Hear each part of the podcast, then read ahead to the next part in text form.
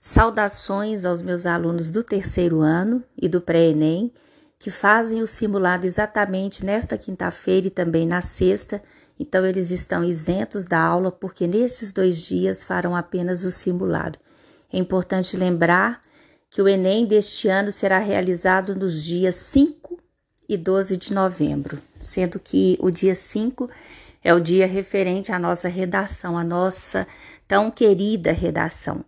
O Enem digital esse ano ele não será mais aplicado por conta do alto custo da prova e também por, pelo baixo interesse por parte dos candidatos. Esse Enem digital, essa versão, ela foi bastante solicitada na época mais crítica da pandemia, mas hoje não necessariamente. Serão aplicadas quatro provas objetivas, constituídas por 45 questões cada mais a redação que acontece no dia 5 de novembro.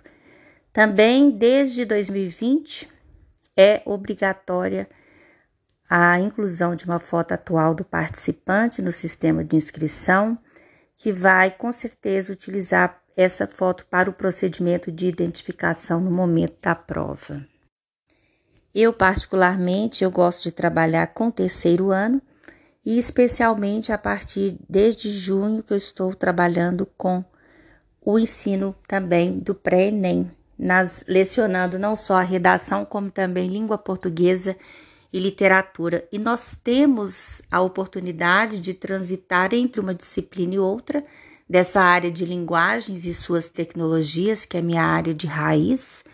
E eu fico muito feliz em poder compartilhar alguns pitacos e também algumas orientações em relação à prova do Enem, que é o nosso foco. Atualmente, a principal porta de entrada para as universidades públicas e também particulares em todo o país tem sido o Enem. Agora vem aquele, aquela grande questão: o que, que vai mudar no Enem 2023? As áreas continuam as mesmas, linguagens, códigos e suas tecnologias, a minha, ciências da natureza e suas tecnologias, matemática, ciências humanas e para ambas suas tecnologias. Então, de acordo com o diretor de políticas e diretrizes da educação integral básica do Ministério da Educação, Alessandro Santos, ele disse que o Enem ele vai avaliar a formação básica geral dos participantes. A expectativa é que de fato haja algum tipo de mudança a redação continua no seu formato dissertativo argumentativo, mas as discussões sobre a mudança do Enem, elas ficam para 2024. Por quê? Porque o INEP está se preparando para realizar algumas modificações, mas em geral, uma das mudanças que vai acontecer ainda este ano é a aceitação de documentos digitais para serem apresentados no local da prova. O INEP ainda né, incluiu esses documentos digitais como sendo o e-título, a Carteira Nacional de Habilitação digital e também o RG digital como sendo documentos válidos para a identificação do participante, desde que sejam apresentados nos respectivos aplicativos oficiais, é claro. E para minha aula de retorno no dia 31 de agosto, eu vou falar exatamente sobre as ações afirmativas, tanto para a inclusão das minorias no processo político, como também no acesso à educação, à saúde, entre outros. Eu acho que falar sobre as ações afirmativas não é só uma questão de apontar um avanço dessas minorias no âmbito educacional, mas também como sendo políticas educacionais que podem perfeitamente servir como uma proposta de intervenção para muitos temas que possam ser solicitados na redação do Enem este ano. Eu falo sempre para os alunos que é melhor né, se prepararem para os eixos temáticos do que para um tema específico. Por quê? Os temas para a redação do Enem, eles podem ser muito amplos. Então, quando o candidato ele se prepara para eixos temáticos, ele consegue reunir um número maior de informações e também, até mesmo pensando na proposta de intervenção, algum item que seja menos específico, mas que tenha mais utilidade para vários temas. Essa que é a minha expectativa. Eu, particularmente, na disciplina de redação, eu trabalho com eixos temáticos. Esse é o seu podcast Café com Letras. Eu sou a professora Marília, sou professora de Linguística e também de Linguagens e suas tecnologias. Venham conosco.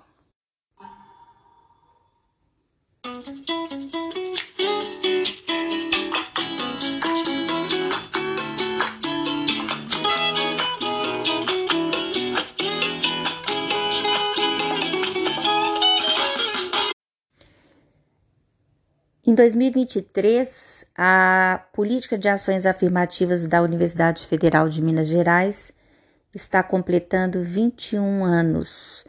E a TV UFMG ela produziu um mini documentário que foi exibido ontem nas principais redes sociais da universidade e esse mini documentário ele discutia exatamente como que em duas décadas de luta pela eliminação das desigualdades historicamente acumuladas no país, como que esse processo se deu e quais foram os resultados obtidos até agora.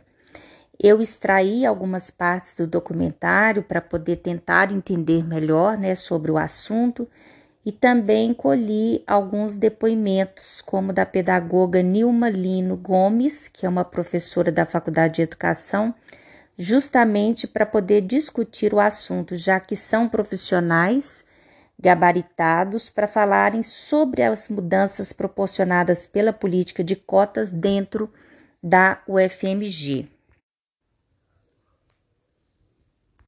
Depois de 2012, a UFMG passa então a adotar as políticas de cotas, a política de cotas, é, por meio da Lei 2.711, 2012, né? E tem toda uma mudança interna na nossa universidade. As ações afirmativas que me autoafirmou enquanto negra, enquanto mulher, enquanto guerreira e quanto servidora técnica administrativa né, nesta universidade. Nós acreditamos nisso, né, na ideia espiralar, que quando a gente passa por aquela porta, a gente deixa ela aberta para os que vierem depois de nós.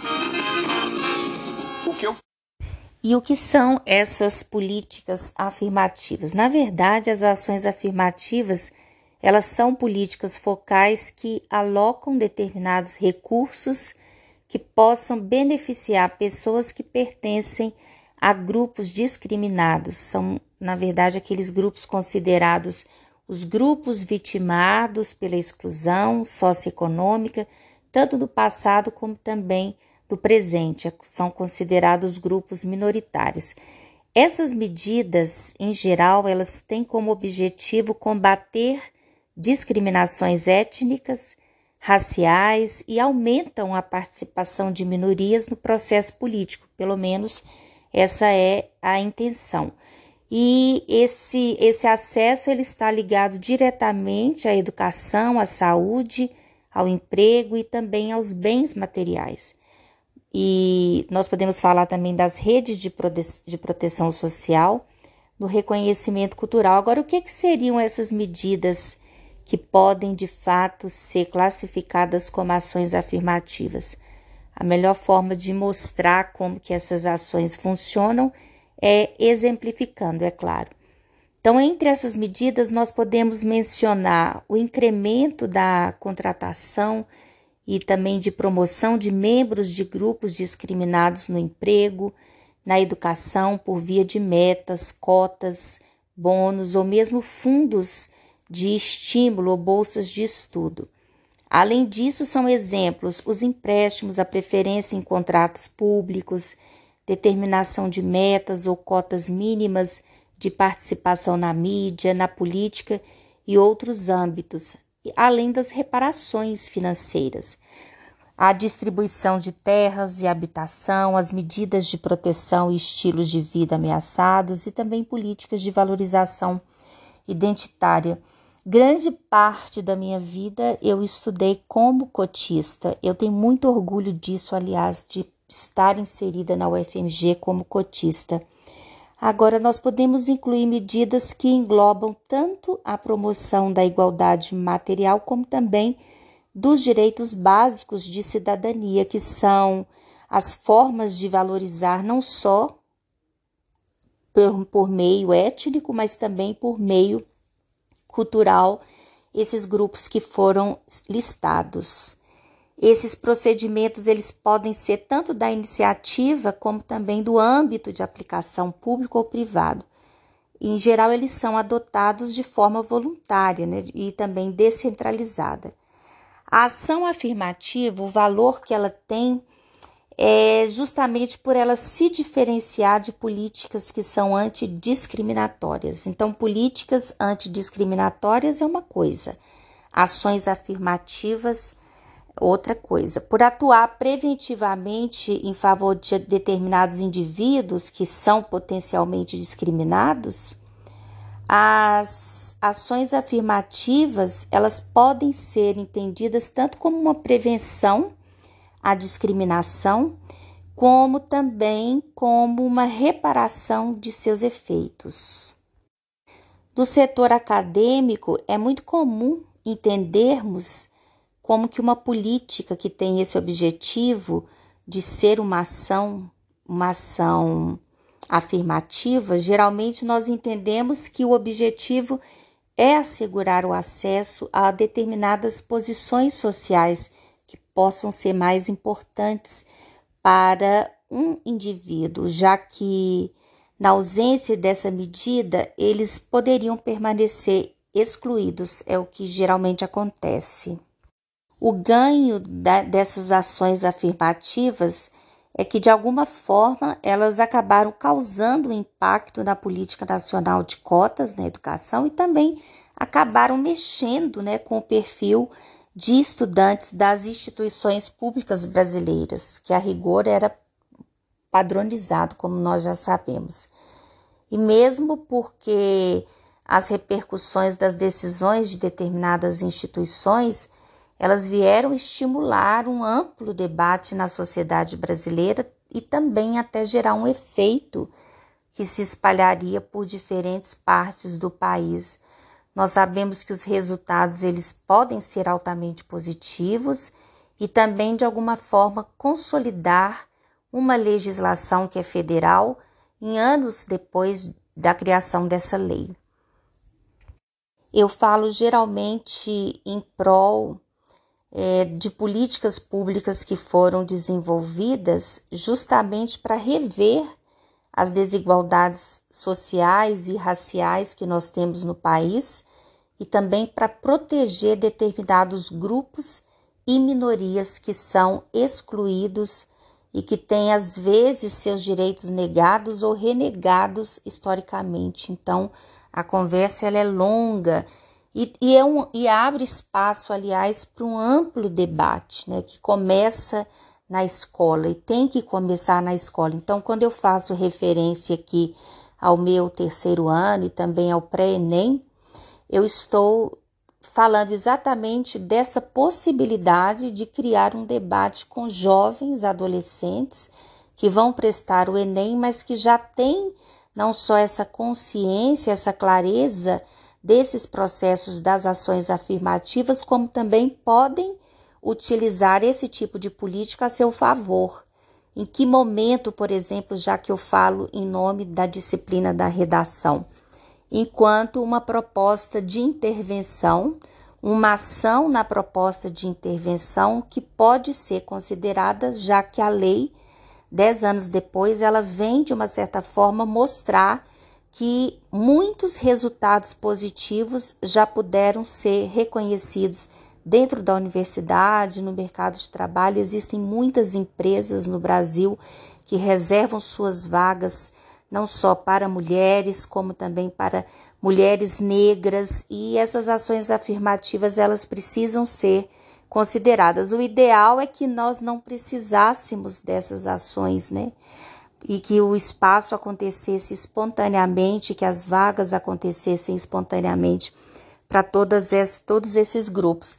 Mas não é o que historicamente acontece. Então, a necessidade dessas cotas fez com que essas ações afirmativas acontecessem e, se, e fossem amparadas por lei. E antes que a lei fosse de fato criada, várias universidades públicas é, por todo o país elas fizeram um movimento de criação como uma iniciativa própria, justamente para mostrar essa autonomia universitária e, ganharam muita força, né, durante muitos anos.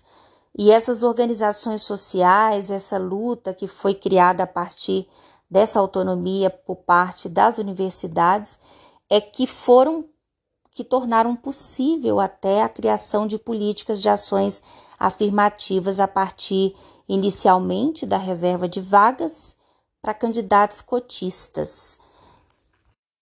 Nós sabemos que hoje a metade das vagas reservadas é direcionada a alunos que advêm de famílias que têm renda igual ou inferior a um salário mínimo e meio por pessoa.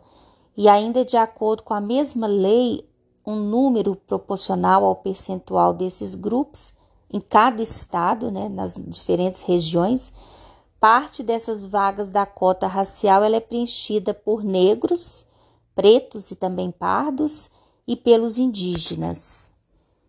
A Universidade de Brasília, a UNB, ela foi pioneira nessa criação de políticas assertivas desde 2004, é, acabou consolidando como a, a primeira universidade federal do país a adotar a reserva de vagas para negros. Eu me lembro muito bem dessa criação dessas cotas para os negros em 2004, e essa medida visava reconhecer essas demandas sociais.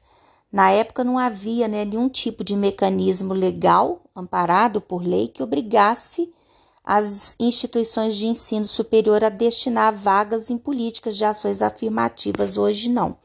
O quadro, o cenário, ele é bastante diferente. Desde 2012, com a sanção da lei de cotas, as universidades tiveram que reservar parte de suas vagas não só para alunos de escolas públicas com base nos critérios de renda e raça, mas também foram mantidas ainda 5% das vagas exclusivas para negros. Isso serve tanto para os cursos de graduação, como também de pós-graduação, incluindo mestrado e doutorado.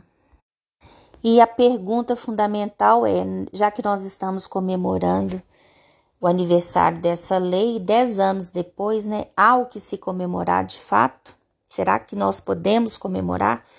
Eu acho que, embora a política de cotas ela não resolva o problema racial, com certeza, não é, não é a resolução do problema, ela deu conta de um processo de inclusão para os grupos que são etnicamente excluídos. E isso precisa ser reconhecido.